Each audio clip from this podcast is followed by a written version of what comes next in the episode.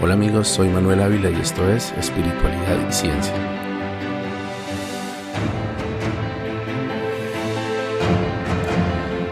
Los seres humanos nos movemos entre dos realidades. Por una parte existimos en el mundo físico que nos sostiene y que nos permite vivir esta experiencia humana en la que estamos. Pero por otra parte navegamos la existencia a través de nuestra mente, en un mundo de pensamientos, arquetipos y símbolos. La realidad física es la misma para todos, ya sea que la comprendamos o no. Todos estamos sometidos a las mismas leyes de gravedad, inercia, termodinámica, etc. En cambio, la realidad mental es subjetiva y necesitamos crear constructos, bien sea individuales o colectivos, que nos sirvan como marco de referencia para nuestras experiencias. De estos constructos ya hemos hablado antes en este podcast y son fenómenos sociales y culturales que la humanidad ha inventado para poder construir esa sociedad misma en la que vivimos. Algunos ejemplos de creaciones mentales colectivas que, de las que hemos hablado en algunos episodios eh, son nuestras propias naciones, sistemas políticos, eh, deportes, la economía, empresas y por supuesto religiones. O sea, todas estas cosas solamente existen porque nosotros hemos decidido que existen. Como estos sistemas no son naturales, sino creados por nosotros, es necesario transmitirlos de alguna manera a sus nuevos miembros. Entonces hemos creado también procesos para transmitir las reglas y los conocimientos de cada una de esas estructuras y a esos procesos se les conoce de diferentes formas. Para entrar a las empresas, por ejemplo, utilizamos el sistema educativo, para entrar a la industria. Eh, si se trata de los deportes, entonces utilizamos el entrenamiento y los clubes deportivos. Y para entrar a una nación, o nacemos en ella o inmigramos desde, esta, desde otra nación. En ambos casos existen procesos de ciudadanía y de inmigración. A todos estos procesos de entrada en un sistema social se les podría llamar en forma general iniciación, porque tienen por objeto iniciar a un postulante en las normas, los conocimientos que se requieren para convertirse en un nuevo miembro del grupo. También en algunas ocasiones hay necesidad de probar la valía o la capacidad de la persona para convertirse en miembro de ese grupo. El tema del que vamos a hablar hoy es precisamente el de la iniciación, pero una iniciación muy especial, y es la iniciación en la espiritualidad o la iniciación espiritual.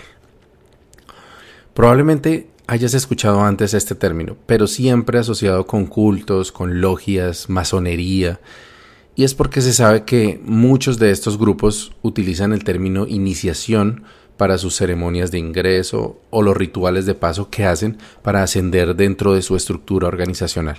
También podemos identificar esos ritos de paso en casi todas las religiones.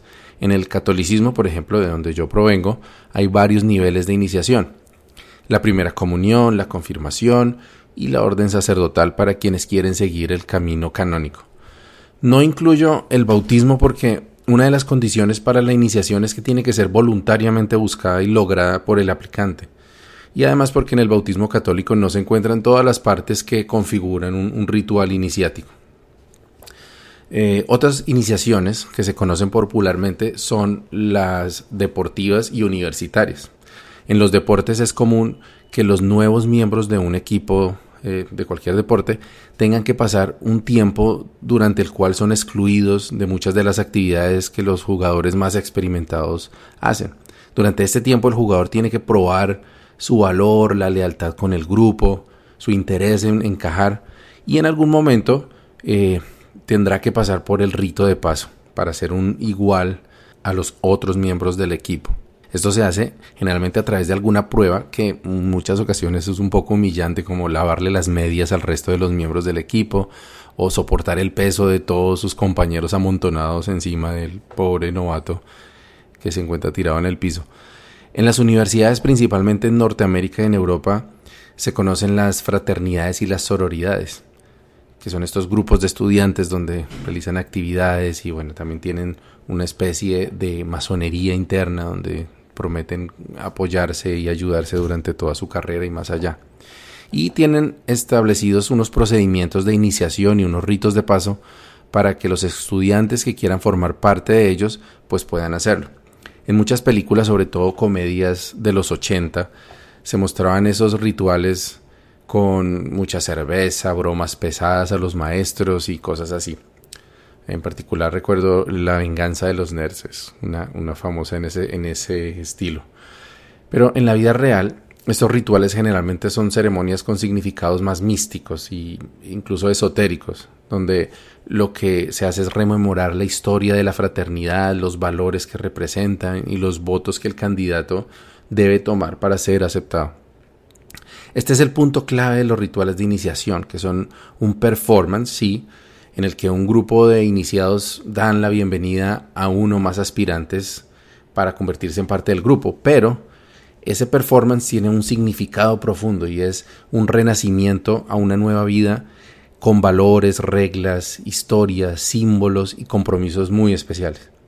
Algunos de esos elementos son públicos, pero otros son confidenciales, secretos, y por eso se requiere la lealtad del iniciado.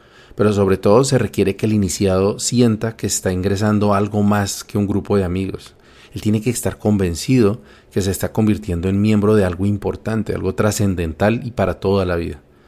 Sin embargo, las iniciaciones más complejas y, entre comillas, serias que se conocen comúnmente son las de las logias masónicas. A continuación voy a leer la experiencia de un iniciado masón eh, de la Gran Logia de Colombia. Nos dice que tras una breve meditación a plena luz del día en el Panteón Masónico del Cementerio Central de Bogotá, fui trasladado con los ojos vendados hasta un lugar que desconocía, pero que según el estado de las vías no podía quedar fuera de la capital colombiana. Un descenso en un ambiente húmedo, guiado por manos enguantadas y escoltado por un cierto olor a moho, marcaron los momentos previos a traspasar por las cuatro cámaras que me esperaban como preludio para el ingreso al templo en el simbolismo de valores como la sabiduría, la virtud y el conocimiento. Fue allí cuando alguien tomó mi mano izquierda y haciéndome palpar un elemento esferoide, era una calavera, me indicó que se trataba de quienes no habían pasado la prueba. Me topé entonces con el agua, el fuego, el aire y la tierra como elementos presentes dentro de las ceremonias en confirmación de la conexión con el mundo cósmico y sus espíritus denominados salamandras, ondinas, silfos y gnomos, encargados de la fuerza, la palabra y la esencia del primer grado. La cámara de agua se trató de una vivencia ciega, fría y finalmente somnífera, a consecuencia de los arrullos de un calmo caudal. Tal vez tendría que ser así para efectivamente comprender el valor y la esencia de Tales de Mileto y otros filósofos antiguos cuando sus palabras vinieron a mí narradas en prosa, explicando la significancia de la llegada a un cambio de paradigma o a una evolución transmutada en el árbol de la vida y el espíritu potencial del todo.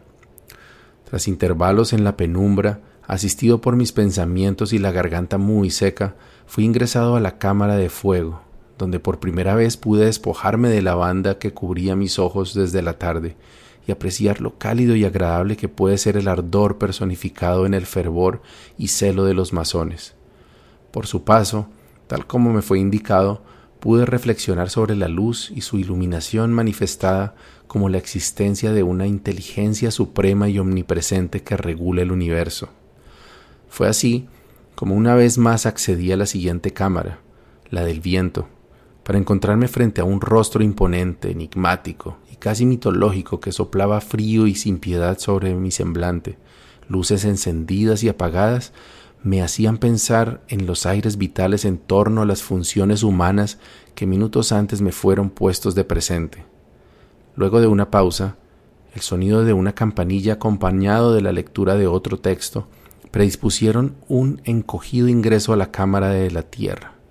De acuerdo a la Bagnini, la cámara de reflexión el elemento tierra representado como la vista interior terra rectificando invenies occultum lapidem, vitriol, asumiendo una muerte simbólica para despedir los vicios del mundo profano con los que había ingresado y reiniciar en el camino de la verdad y la virtud, que comporta la transformación del plomo en oro, me dispuse a escribir mi propio testamento en preparación a un próximo renacer respondiendo sobre mis deberes para con el Creador, conmigo mismo y con los demás.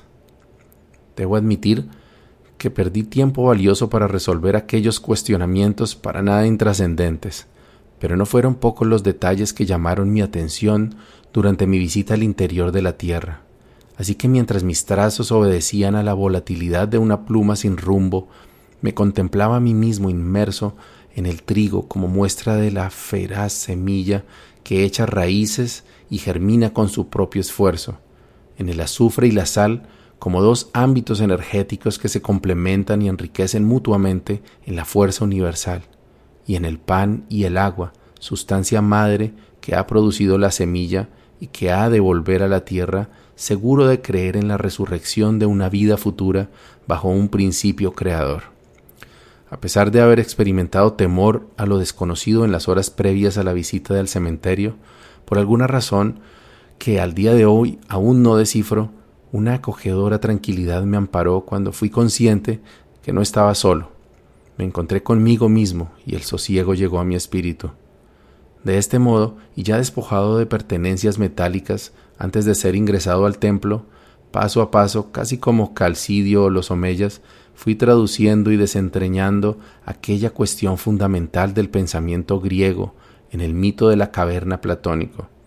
Toda una experiencia holística acrisolada en una ceremonia en la que carente de la vista vivía plenitud con los demás sentidos, sabores dulces y amargos, calor intenso del fuego próximo, hedora penetrante alcohol, música, pitos, voces y matracas, fueron detallando el significado de aquella vorágine humana que configuró mis viajes iniciales, donde al igual que el poeta Baudelaire, para musitar largas frases, no necesitas palabras. Este relato muestra, de una forma muy poética, como lo pudieron escuchar, un recorrido de algunas horas a través de salones, jardines y mausoleos llenos de símbolos esotéricos, elementos ceremoniales y otros iniciados vestidos con túnicas y ornamentos. Sin embargo, la verdadera iniciación no era todo ese performance, sino justamente lo que estaba sucediendo en la mente y en el corazón del iniciado. Gracias al aprendizaje y la sugestión que había venido acumulando por meses o tal vez años de preparación, cada elemento de la ceremonia, cada pasaje de lectura, cada canto y cada acertijo estaban conectados con un estado mental, un compromiso o una dimensión de la propia vida. Habrán notado que algunos de los símbolos de la ceremonia masónica, como la calavera, el cementerio o el azufre, pueden parecernos macabros o oscuros. Esto es totalmente deliberado. La iniciación mística implica la aceptación del conocimiento del universo en su totalidad y la aceptación de todos los aspectos de la vida, incluyendo lo que nos parece negativo o un tabú como la oscuridad, la sexualidad y la muerte. Eso no quiere decir que un masón aspire a obrar con maldad o vivir de forma licenciosa o en medio de la oscuridad, sino que debe ser conocedor de todos estos misterios precisamente para no sucumbir ante ellos y poder discernir con su propia mente. El uso de símbolos que las religiones tradicionales asocian como oscuros o malignos no es tampoco una coincidencia. Muchas logias y cultos de misterio desde tiempos inmemoriales han utilizado esta simbología para mantener alejados a los curiosos y posibles aspirantes que no estén dispuestos a aceptar y comprender esos misterios. Por ejemplo, en algunos templos ocultistas en la antigüedad tenían la imagen del Baphomet en la entrada de sus salones de estudio, precisamente para mantener a raya quienes no tuvieran la comprensión de esa simbología y poder trascender lo grotesco de la imagen. Si no lo has visto, el Baphomet es una imagen bastante desagradable la vista que se asocia con Satanás. Es muy parecido al diablo en el tarot y eh, al menos el tarot, en el tarot de Marsella, ¿no? y es un ser andrógino con senos de mujer y tiene un pene erecto que en realidad disimulan como un báculo, pero tiene patas y cabeza de cabra, alas como de cuervo y un pentagrama en la frente, o sea, una estrella de cinco puntas, con una mano apunta hacia arriba y con la otra hacia abajo. El que es religioso sale corriendo frente a semejante monstruosidad, pero el iniciado empieza a ver los símbolos que en realidad son de balance entre la luz y la oscuridad, la ignorancia y el conocimiento, el día y la noche, lo masculino y lo femenino, lo mundano y lo sublime. La clave es que nada de esta simbología lúgubre y siniestra es objeto de adoración por ninguno de los iniciados, sino de estudio. Los masones no adoran a la muerte ni a una calavera, sino que utilizan esos símbolos para recordarse a sí mismos que la muerte nos acompaña todos los días, que vivir y morir son dos caras de una misma moneda, y que hay que enfrentar y trascender la muerte para poder renacer. De esto vamos a hablar en otro episodio más adelante específicamente sobre la muerte, el renacimiento. Entonces, muy atentos. Ahora, si piensas que tú nunca entrarías a un lugar con algo tan macabro en la entrada como el Baphomet, piénsalo de nuevo. Si eres católica o católico, es muy probable que hayas ingresado a más de una catedral con gárgolas demoníacas en las cornisas o en las cenefas. Las iniciaciones seculares, o digámoslo así, civiles, no suelen tener símbolos macabros, pero sí que tienen algunas formas para mantener a raya a quienes no sean dignos de convertirse en miembros. Por ejemplo, el examen de ingreso a una universidad es un ritual de paso para ingresar a la logia de la academia el candidato debe mostrar dominio de unos conocimientos requeridos, tener la capacidad de manejar la ansiedad y sus propios nervios y cumplir con un código que le impide mirar sus apuntes, por ejemplo, o hablar con otros aplicantes. Ahora, el aplicante se convierte entonces, cuando ha pasado el examen, en estudiante. Pero aún allí debe atravesar unos niveles de iniciación en el conocimiento de su carrera, que se conocen como semestres superando nuevas pruebas, nuevos rituales de paso, que no coincidencialmente es la razón por la cual la academia está llena de símbolos y de rituales. Durante una ceremonia de grado, por ejemplo, los maestros que tienen doctorado se visten con sus togas ceremoniales y los graduandos desfilan con toga y birrete. Con frecuencia tienen inscripciones en latín y este tipo de cosas. De, aquí, de esto también vamos a hablar. Más adelante viene un eh, episodio específicamente para hablar sobre ceremonias, por qué funcionan y cómo deben ser realizadas. Pero la iniciación más importante de todas no requiere de vestimentas especiales ni de símbolos místicos, pero tiene todos los demás elementos de cualquier ritual iniciático. La iniciación espiritual ocurre cuando el individuo ha descubierto que hay un orden más allá del aparente azar de la vida que la realidad no es simplemente cumplir con el rol tradicional de crecer, estudiar, trabajar, reproducirse y morir. Y como decía un amigo iniciado, dejando atrás una triste historia. Cuando el profano se hace consciente de su esencia espiritual y su capacidad de transformar la realidad a su alrededor, en otras palabras, cuando se da cuenta de la matrix que nos envuelve, entonces se convierte en un candidato para la iniciación. Otra forma de definir a la iniciación es que es un proceso a través del cual hacemos una representación de una sabiduría existencial, a través de símbolos, de performance, con los cuales le damos nuevos significados a lo cotidiano.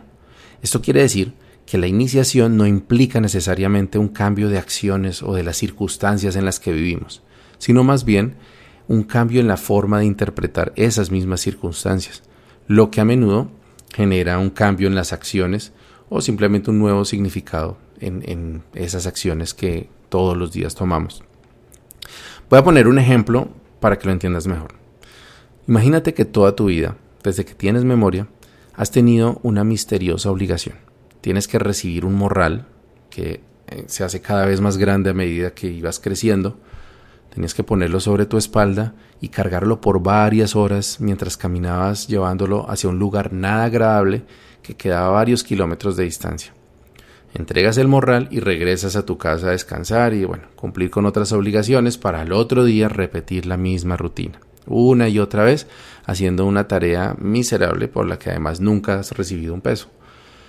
Para este ejercicio mental, Vamos a suponer que no hay forma de renunciar a esa tarea ni tampoco hay nadie a quien le puedas preguntar de qué se trata el dichoso encargo.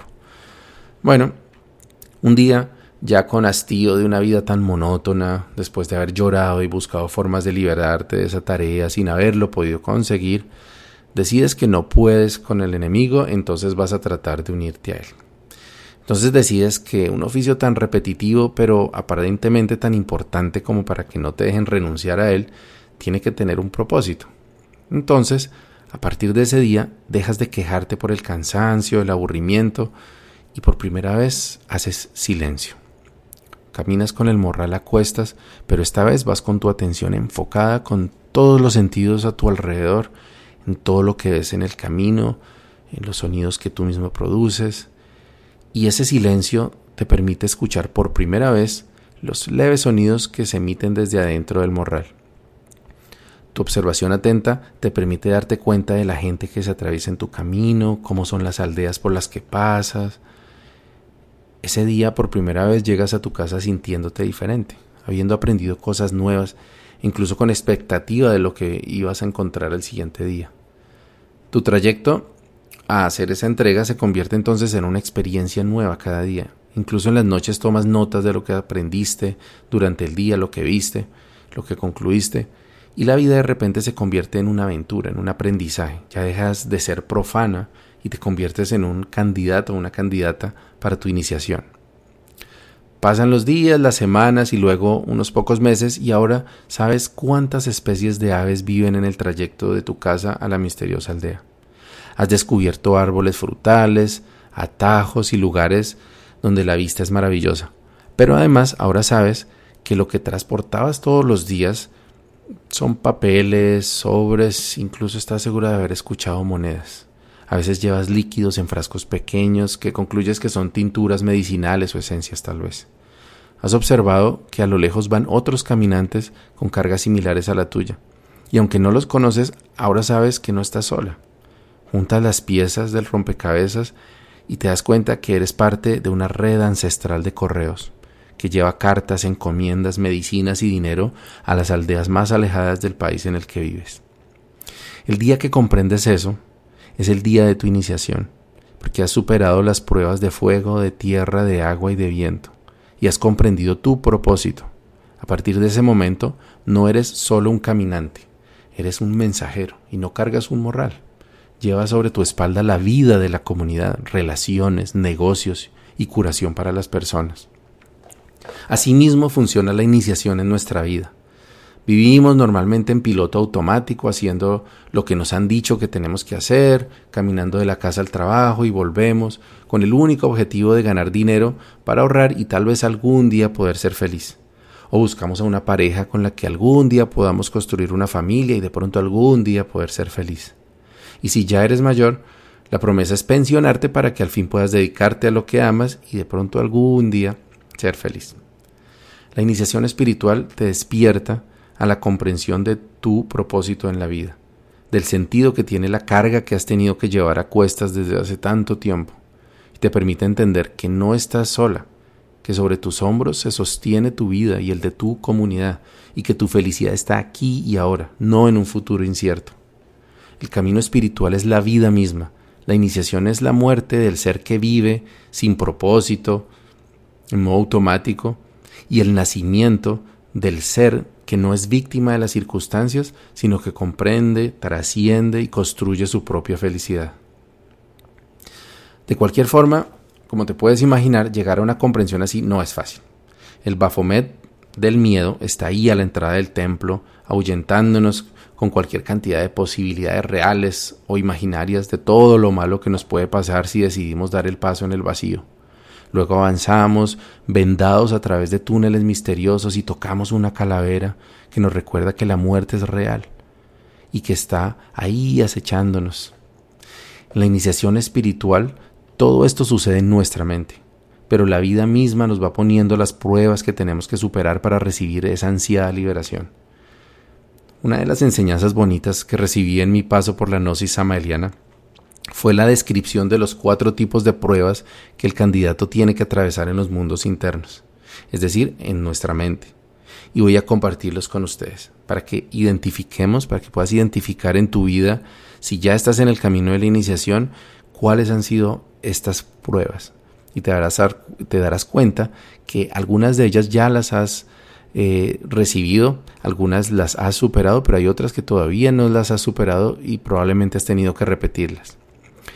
Entonces la primera es la prueba de fuego. ¿Qué es la prueba de fuego? La prueba de fuego es probar la serenidad y la dulzura del candidato. Los iracundos y coléricos fracasan en esta prueba inevitablemente. El candidato se ve perseguido, insultado, injuriado. Muchos son los que reaccionan violentamente y regresan al cuerpo físico completamente fracasados. Los victoriosos son recibidos en el salón de los niños y agasajados con música deliciosa, la música de las esferas. Las llamas horrorizan a los débiles. La segunda prueba es la prueba de aire. Aquellos que se desesperan por la pérdida de algo o de alguien, aquellos que le temen a la pobreza, aquellos que no están dispuestos a perder lo más querido, fracasan en la prueba del aire. El candidato es lanzado al fondo del precipicio. El débil grita y vuelve al cuerpo físico horrorizado. Los victoriosos son recibidos en el salón de los niños con fiestas y agasajos. La tercera prueba es la prueba de agua. La gran prueba de agua es realmente terrible. El candidato es lanzado al océano y cree que se ahoga. Aquellos que no saben adaptarse a todas las diferentes condiciones sociales de la vida, aquellos que no saben vivir entre los pobres, aquellos que después de naufragar en el océano de la vida rechazan la lucha y prefieren morir, esos, los débiles, fracasan inevitablemente en la prueba del agua. Los victoriosos son recibidos en el salón de los niños con fiestas cósmicas. Finalmente, la prueba de tierra. Tenemos que aprender a sacar partido de las peores adversidades. Las adversidades nos brindan las mejores oportunidades. Debemos aprender a sonreír ante las adversidades. Esa es la ley. Aquellos que sucumben al dolor ante las adversidades de la existencia no pueden pasar victoriosos la prueba de tierra. El candidato en los mundos superiores se ve entre dos enormes montañas que se cierran amenazadoras. Si el candidato grita horrorizado, regresa al cuerpo físico fracasado. Si es sereno, sale victorioso y es recibido en el salón de los niños con gran fiesta e inmensa alegría.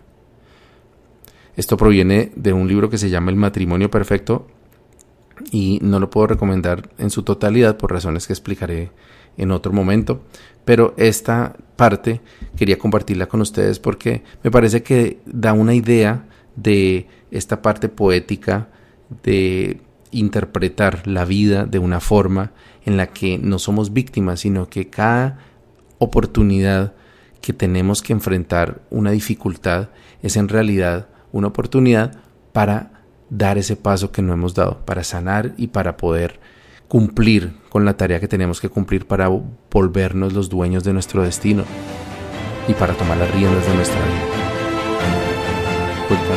y una brisa.